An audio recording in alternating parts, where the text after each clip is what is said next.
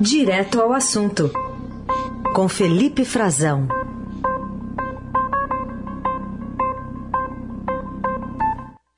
Oi, Frazão, bom dia.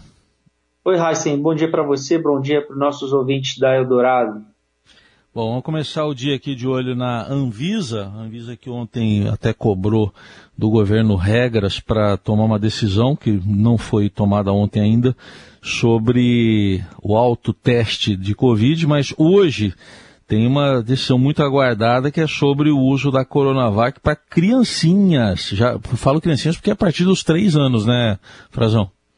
Exatamente, uma, uma, uma, vacina que pode ampliar bastante o, o espectro né, de, de, crianças que estão sendo vacinadas. Ela é diferente da Pfizer, que a gente está usando agora, né? Está, a vacinação está correndo já no Brasil, que é a partir de 5 anos.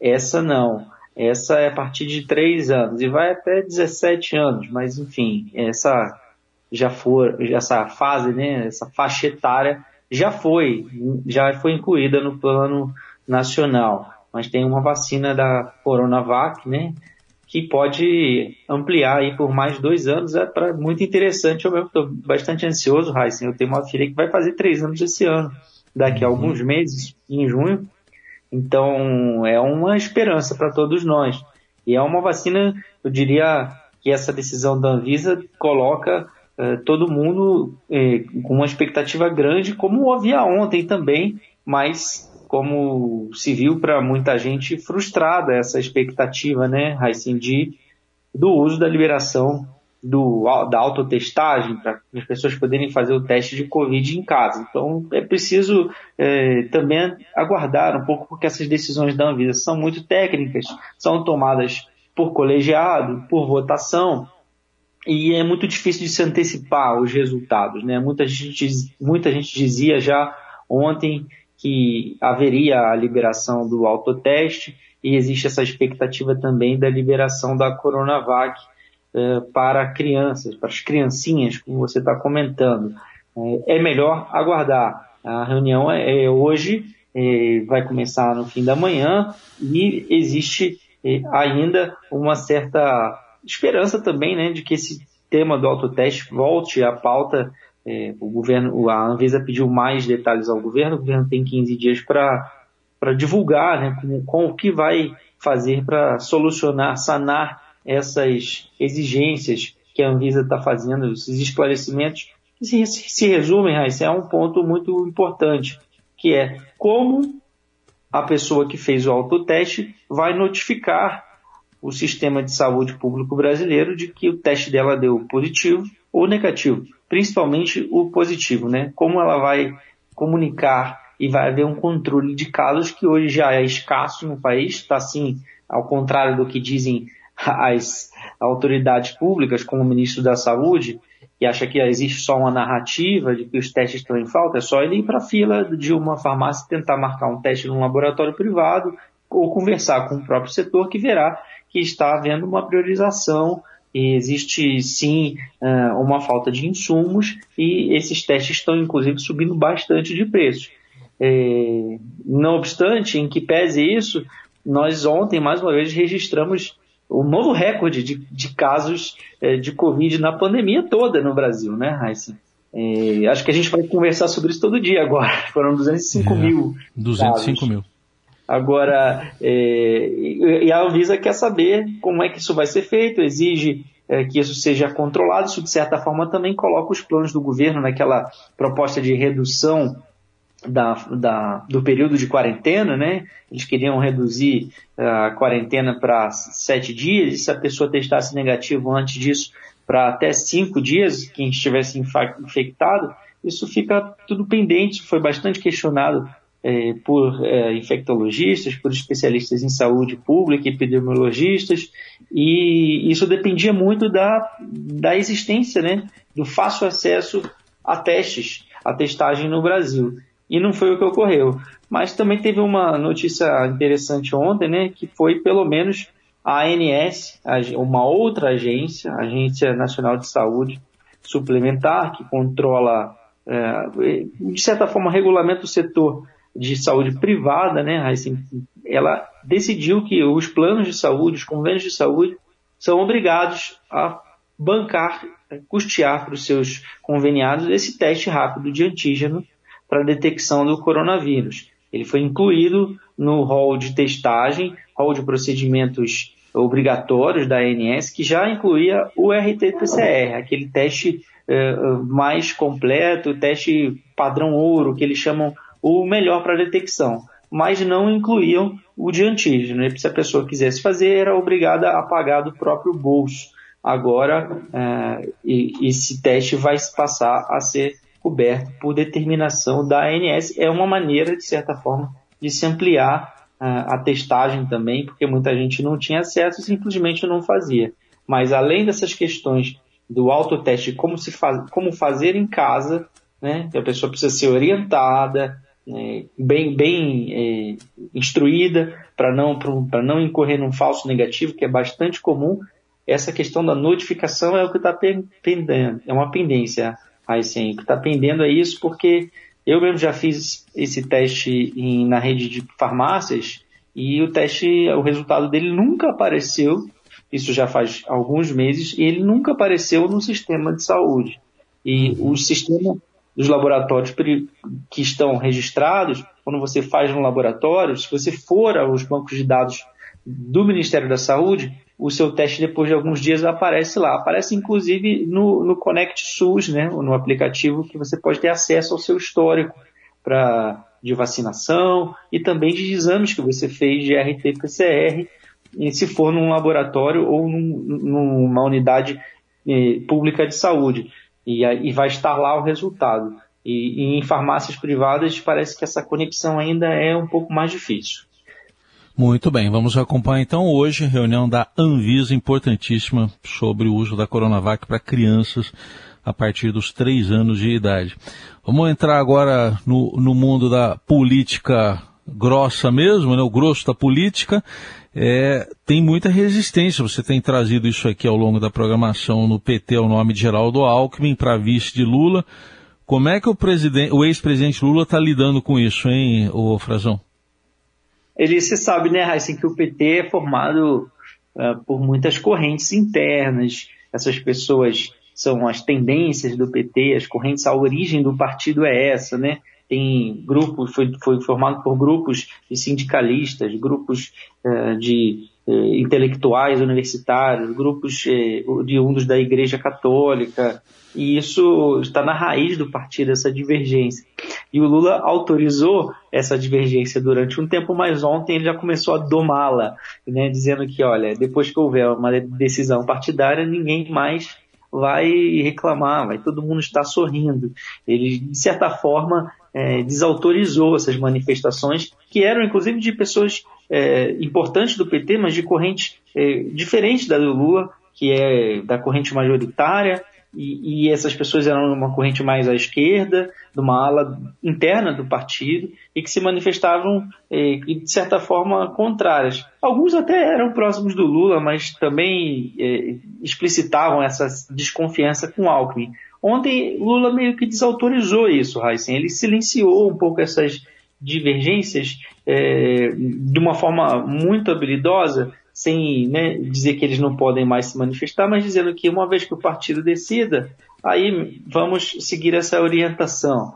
Ele disse que não tem nenhum problema, essa foi a expressão dele, em ter o Alckmin como vice para ganhar as eleições, mas sobretudo para governar o país depois, é, mostrando que ele está de olho numa construção de uma aliança é, maior, mais ampla do que apenas a, a, o, horizonte eleitoral. Ele sabe da importância que vai ser é, ter apoios no Congresso se vier a ser eleito presidente da República, se vencer as eleições, porque o país é, está muito dividido, é, o Congresso está super empoderado, né, com as emendas parlamentares, os deputados acham que dependem menos do executivo, cada vez menos, inclusive para a sua própria sobrevivência política, sua manutenção, então que eles vão precisar sim ter um, uma articulação política cada vez mais forte com o Congresso, e isso vai passar pelo Alckmin. Foi esse o recado do Lula, um recado bastante claro. Ele fez, deu uma entrevista, inclusive,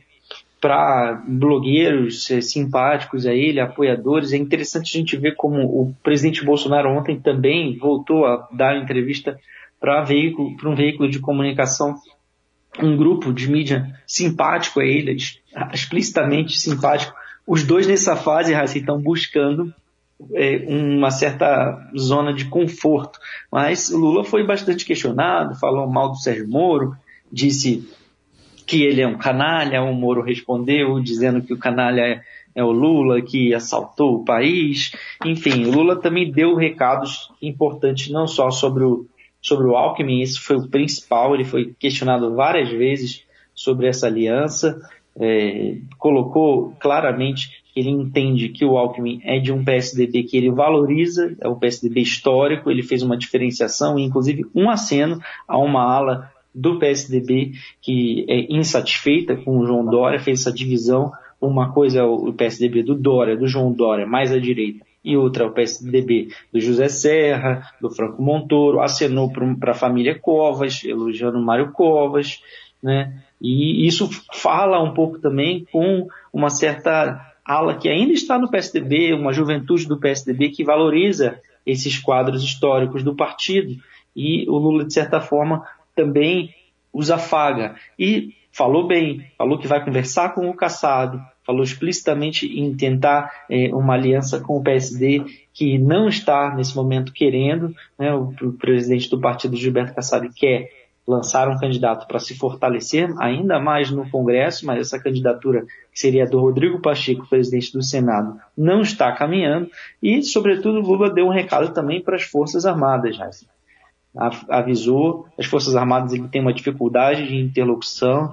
Tem, eu converso muito com generais, oficiais generais, é, aqui em Brasília, há uma resistência forte ao nome do Lula, isso não é novidade para ninguém, é explícito, eles inclusive se referem a ele como ex-presidiário é, é, não raras vezes em conversas em reservadas, estou falando inclusive de oficiais da ativa, não só das reserva, da reserva das Forças Armadas, e ele disse que ele será o chefe supremo das Forças Armadas se for eleito, que eles vão precisar eh, se afastar do governo, né, desses eh, mais de 6 mil cargos que eles ocupam no governo, e mas que eles são, eh, de, sim, Forças Armadas profissionais, altamente preparadas, que ele teve uma excelente relação com as Forças Armadas enquanto foi presidente e que eles podem prestar grandes serviços ao país. Para Lula, quem participa do governo Bolsonaro, ele usou esse termo, não representa as Forças Armadas e são aproveitadores. Bom, quem participa, se é que participa de alguma forma ainda do governo Bolsonaro, é o vice-presidente da República, Hamilton Mourão. Quer dizer, ele está meio ali de escanteio em várias situações, mas ele quer continuar como vice? Ele quer continuar, né? Já deixei o gancho, você vê, das Forças Armadas para a gente entrar no Mourão. Mourão, hoje, presidente da República em exercício, né? Porque é, o presidente Bolsonaro viajou para o Suriname, vai ter uma reunião com o presidente é, do Suriname é, em Paramaribo, com o presidente da Guiana também, e depois já para a Guiana. É uma primeira viagem internacional deles. E é um terror aqui do, do, do radialista o nome do presidente do Suriname. Não sei se você hum. pôde ver, é, não mas... vi ainda, mas diga aí. Chandrika Persad Santokhi. Rapaz, tem Chandrika Persad Santokhi. Tá bom. É Chandrika acho que fica mais fácil, né? Chandrika fica mais fácil. Tem, é. tem K, tem CH, tem KH, tem tudo nesse nome. E o presidente da Guiana, um pouquinho mais fácil, Irfan Ali. Irfan Ali. É difícil, hein? Para o é. locutor ou radialista. É. Eles vão se reunir com o Bolsonaro é, na capital do Suriname hoje, Paramaribo, e depois ele vai a Georgetown e vai é, retornar ao Brasil no, ainda na sexta-feira. Enquanto isso, o presidente em exercício é o Mourão. Bolsonaro, Mourão ainda vai participar mais do nosso noticiário, porque o Bolsonaro também vai para a Colômbia, na, no, ainda em janeiro, para uma reunião do ProSul, ProSul, aquela cúpula à direita aqui nas Américas, uh, e depois também no início, no início de fevereiro, até a, a primeira quinzena, está prevista a ida à Rússia. Ele vai encontrar com Vladimir Putin e depois a Hungria. para encontrar o Viktor Orbán, que tenta a reeleição também nesse ano como primeiro-ministro da, da Hungria. Então, Mourão ainda vai estar no noticiário. E ele está no noticiário hoje explicitando que o que ele, foi o que ele fez ontem, que ele sim, ele nutre esperanças. A gente mostrou isso é, aqui, conversamos já com a Carol Heissen é, nesses últimos dias. O Bolsonaro é, ainda não decidiu. Ele tem um nome que ele está guardando para ele, mas todo mundo acha que é o ministro da Defesa, o ministro Braga Neto, é, que está também quietinho nesse momento, mas se movimentando no bastidores. E ele é um general também de exército, de quatro estrelas, é, só é mais é, moderno que o Mourão, o Mourão é mais antigo que ele, então existe uma relação entre eles é, de respeito, e o Mourão está tentando se colocar. Ele já era considerado, ele converse, conversei com ele na virada do ano sobre isso, ele já dizia que precisava aguardar a decisão do presidente. E agora ele está dizendo que, usando esse, esse jargão deles de militar, né, que é preciso é, esperar para decidir a manobra. A manobra, esse é o que ele vai fazer nas eleições. Ontem ele falou que qualquer escolha do presidente, qualquer aceno do presidente, se ele precisar, né, ele falou, se ele precisar que eu o acompanhe, isso vai preterir qualquer outra pretensão que eu tiver. Ou seja, ele está deixando explícito que a preferência dele é continuar como vice-presidente da República, em que pese eles estarem sim bastante afastados. E ontem mesmo o presidente deu demonstrações disso ao dizer que não ia declinar, que não era a hora de declinar o nome de quem era esse vice do, do coração, que ele chama, que para todo mundo está ficando bastante explícito que é, de certa forma, o Braga Neto, mas ele já meio que tirou o nome da sala. Ele tirou ali um nome cotado, dizendo que a ministra Damares Alves, que era uma opção é, mulher, que era uma opção evangélica, uh, que ele está querendo que ela concorra ao Senado por São Paulo, na chapa que ele está costurando para o Tarcísio Freitas, ministro da Infraestrutura. Ou seja, de certa forma, ela não decidiu, ela não, ela resiste a isso e ela não confirmou se vai querer ou não disputar, mas de certa forma o presidente está encaminhando a Damares para um outro rumo que não a vice-presidência da República deixando o caminho para o Braga Neto. Muito bem, vamos acompanhar todas essas, essas discussões aí que tem prazo, né, para se definir tudo. O Frazão, outro assunto ainda é, para a gente tratar aqui, o fundão eleitoral, aquele fundão que era é, um fundão bem generoso, ficou um pouquinho menos generoso depois de um veto do presidente Bolsonaro que foi derrubado, mas agora o, o próprio governo está defendendo o fundão? o governo, de cedo ou tarde, isso viria à tona, né? O presidente já fez essa jogada antes de é, propor um valor, deixar o Congresso derrubar é, a, sua, a sua decisão ou alterar, é, ampliar esse valor, né? Vetar depois e, de, e, o, e o Congresso derrubar o veto. O presidente vai usar o fundão esse ano, Raíssa o presidente também vai usar. Acabou a campanha amadora em que ele abriu mão do fundo eleitoral em 2018. Esse ano, as forças políticas defendem que o apoiam, o seu comitê de, de campanha, que era uma campanha profissionalizada, está inclusive conversando com marqueteiros. Tem gastos, vai ter muitos gastos. Eles, o presidente certamente vai usar. Eu não vejo espaço para que o presidente abra mão do fundão eleitoral. Seus aliados não vão querer isso.